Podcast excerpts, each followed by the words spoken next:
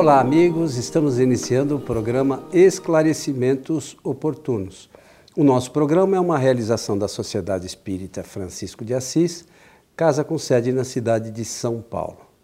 E conosco, Milton Felipelli. Tudo bem, Tudo Milton? Tudo bem, muito obrigado. Disposto e aqui aguardando para o nosso programa. Quero deixar a minha saudação inicial a todos, desejando-lhes que os bons espíritos nos ajudem sempre. Muito bem, seu Milton. Podemos atender aqui mais uma solicitação? Com prazer. Bom, essa pergunta é curta e objetiva. Existe médium de incorporação?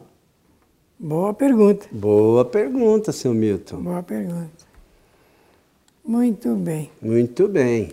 Olha, eu vou começar por, lembrar, por lembrar de um filme que foi muito e ainda é muito assistido, chamado Ghost.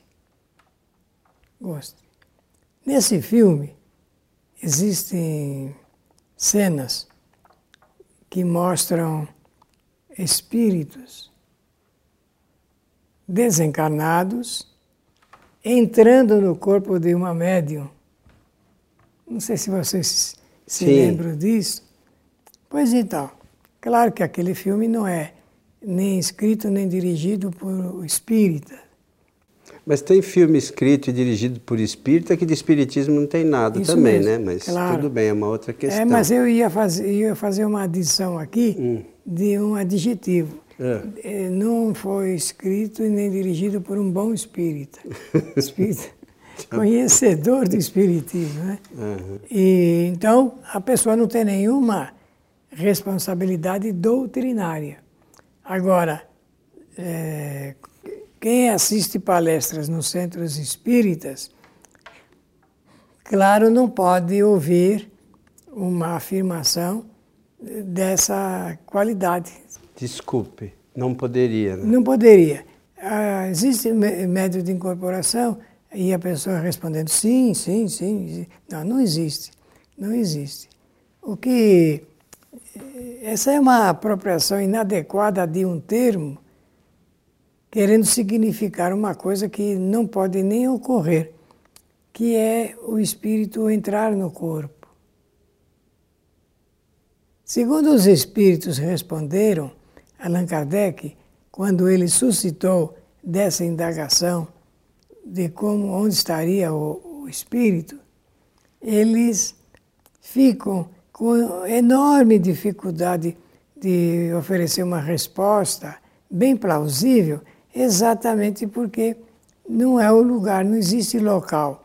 O espírito ele se liga através eh, do complexo do pensamento, por onde gerar o pensamento. Como não é o cérebro que pensa, e portanto não é o cérebro que, que emite ondas ligadas ao pensamento, então fica-se muito difícil de se imaginar por onde o espírito está ligado ao corpo físico.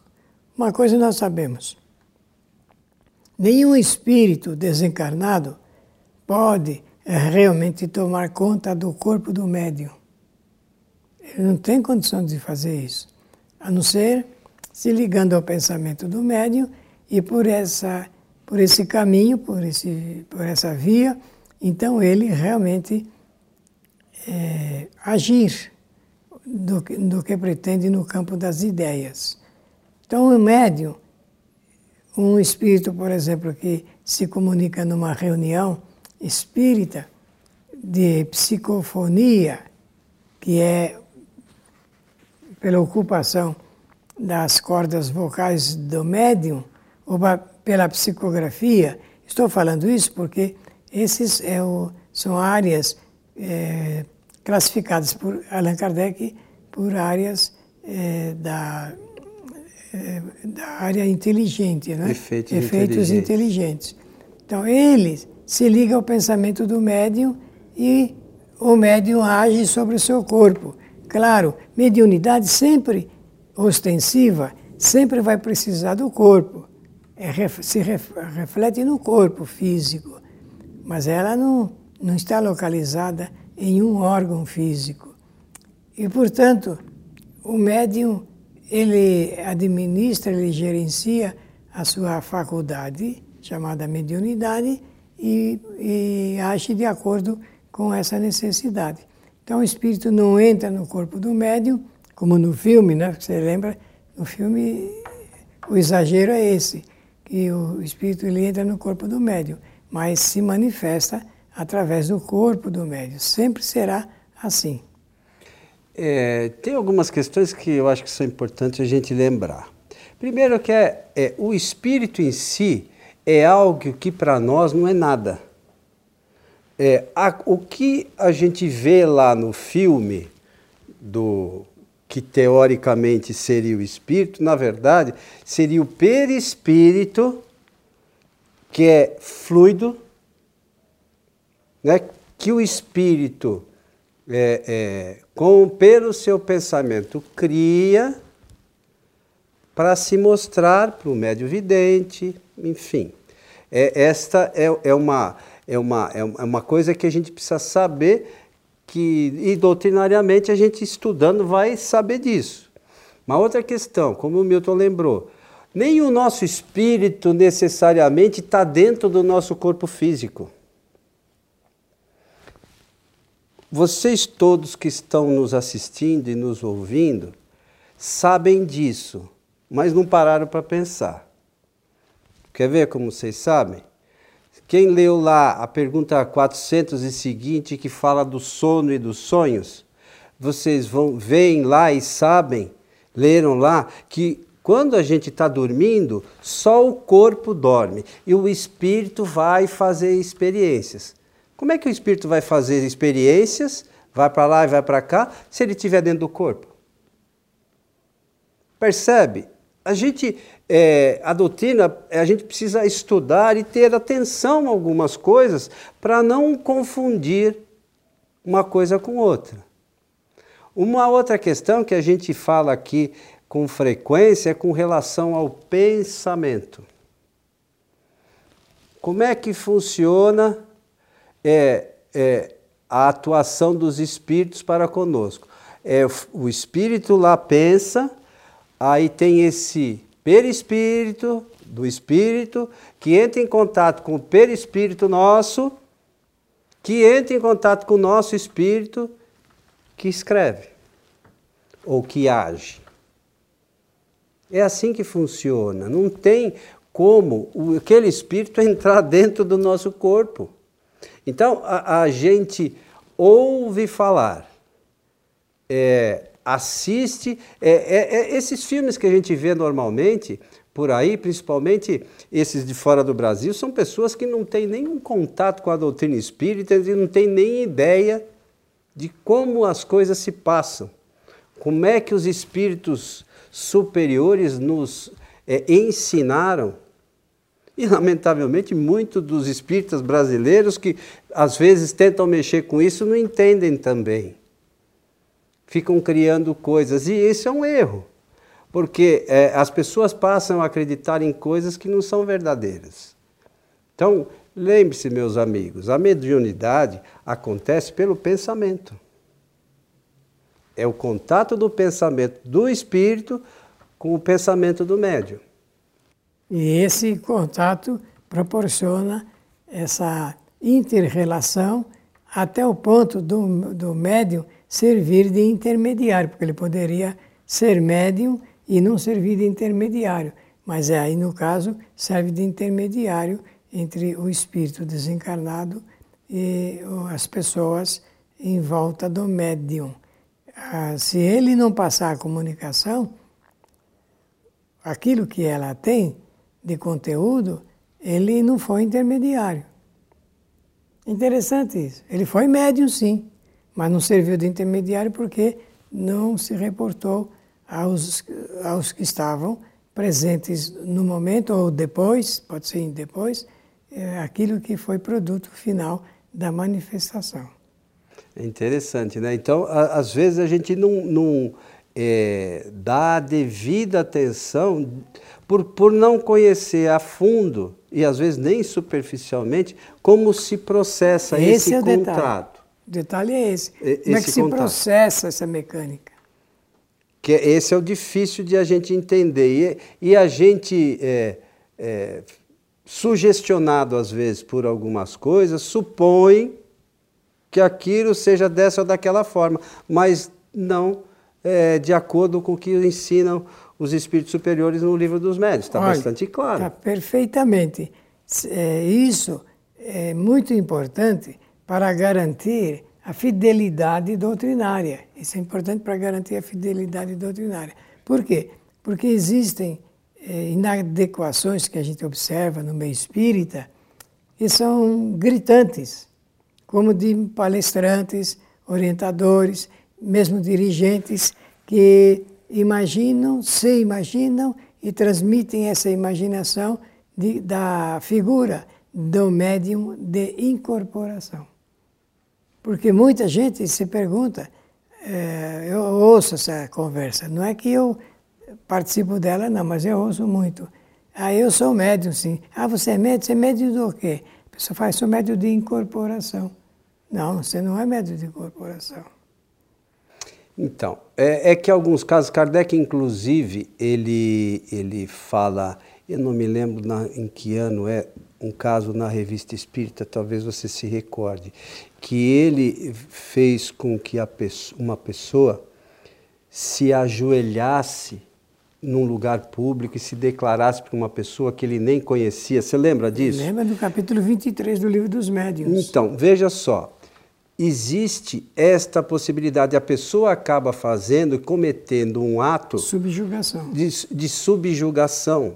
Então veja que, mas é, não existe aí a incorporação. É pelo pensamento. Ele subjuga. Que ele subjuga, leva aquele pensamento com uma força tal que a pessoa acaba fazendo aquilo certo. que o espírito determina como em muitos outros casos que a gente supõe que sejam de incorporação e, na realidade, é uma subjugação que a pessoa uh, está passando. Isso mesmo. E é claro esse estudo de Kardec, porque partiu de um fato que aconteceu em Paris, eh, no centro velho de Paris, e que serviu para ele exemplificar o caso da, subjugação, porque ele apresenta na obsessão as, aquelas três modalidades, né?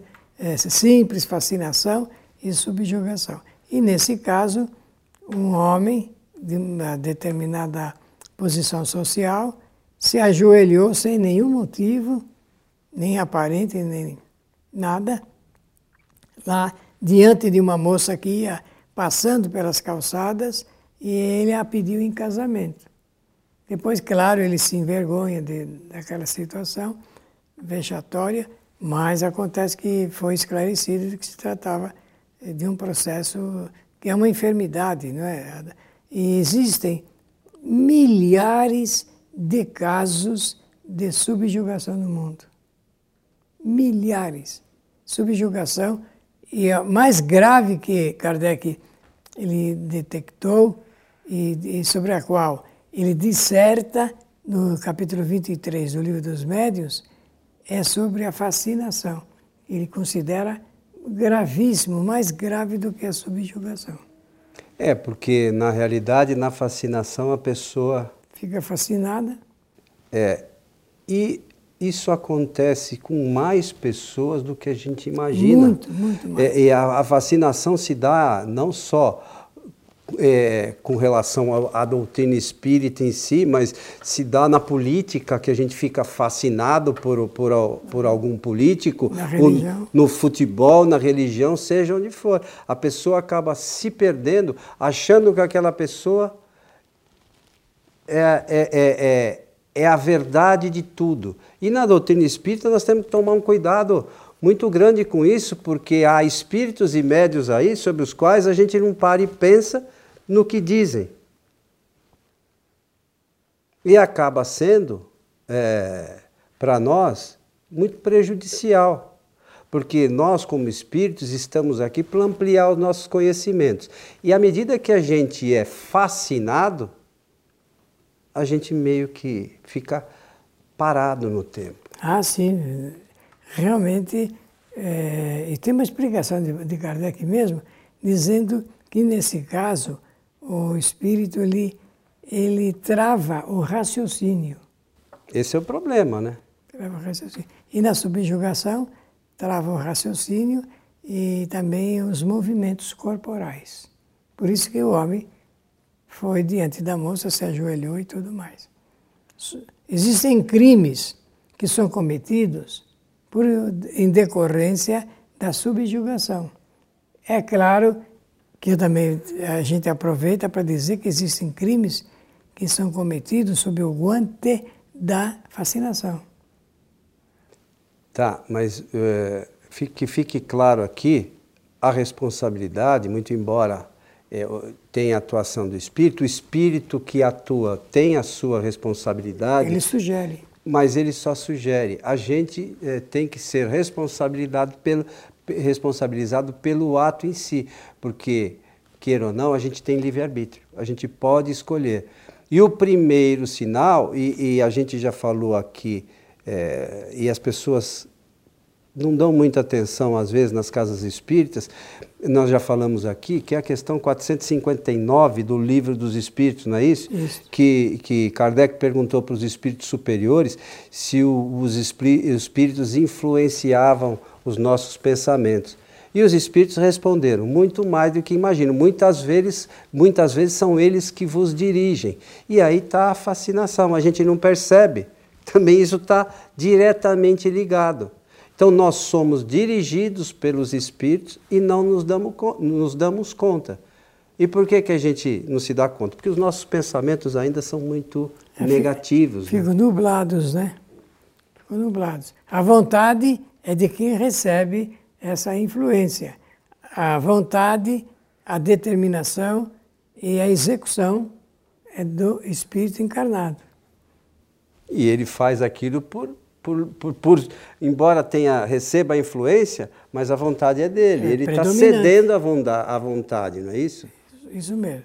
E por, porque cede a essa vontade, realmente ele entra nesse conluio com o espírito desencarnado. É, pode ser desencarnado, meus amigos, mas pode ser um encarnado também. Sim. Se ele tiver uma ascensão sobre é, o, o, o, outro, não é? Que vai receber essa influência, se ele tiver essa ascensão, ele pode levar o outro a pensar como ele pensa. Mas por quê?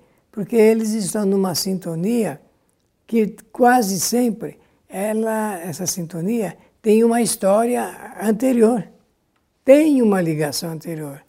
E é isso que cria essa possibilidade do espírito é, influenciar a esse ponto. O coelho, como eu também, é, faz questão sempre de lembrar-se dessa questão 459, que todos os espíritas no mundo inteiro deveriam ler, reler, estudar entender, compreender e assimilar da influência dos espíritos em nosso pensamento e em nossos atos também. Que isso acontece muito mais do que a gente imagina, né? A gente não faz ideia, o, o Milton sempre lembra nas palestras dele, com essas questões relacionadas com o pensamento, a gente não faz ideia de quantos pensamentos nós temos hoje e é, de quantos nossos pensamentos nós temos. Isso há estudos sobre essa questão e tem casos que dizem que nós temos mais de 60 mil pensamentos diariamente, é, não é isso? 60 a 70 mil. Então imagine, entre 60 e 70 mil pensamentos. Alguns são nossos, outros não. Quais são os nossos? Nós somos uma quantidade de. uma escolha de 10. É, bem, bem pequena né, a proporção. E esses outros são de outros espíritos, e aí vem as sugestões. Né? A gente, é, nesse meio, tem uma série de sugestões, e em muitas delas a gente acaba acreditando, supondo que o pensamento é nosso. E aí a gente vê casos de suicídio, por exemplo, também, né, relacionado a, esse, é, é, é, a essa ação dos espíritos sobre nós. Casos de ingestão de drogas, de. de enfim, é, é, são uma, uh, muitas coisas negativas que esses espíritos acabam nos trazendo por inspiração e a gente aceita. A questão toda é saber como é que a gente. A gente já falou aqui, como a gente se desvencilha disso, para não chegar no ponto da fascinação né, e da subjugação que a gente está falando aqui. Então é importante que a gente faça a leitura das obras fundamentais para entender bem essas questões, que os espíritos não entram dentro da gente. É isso, senhor Milton? Isso mesmo. Meu amigo Milton, estamos chegando ao final de mais um programa Esper... Esclarecimentos Oportunos. Esperamos ter atendido a esta solicitação e, pela oportunidade, queremos desejar a todos que os bons espíritos nos ajudem sempre eu gostaria de lembrar e convidar a todos para conhecerem a nossa página no YouTube, é Allan Kardec TV. Conhecer e se inscrever, né? O Bruno, que cuida aqui das nossas produções, ele fala, pô, fala para o pessoal se inscrever lá, porque aí vai ter informação e tal. Então, se inscrevam lá no nosso canal, vejam os nossos vídeos e, enfim, o nosso objetivo sempre é o de divulgação da doutrina espírita. E a vocês que estiveram conosco, o nosso abraço e até o nosso próximo programa.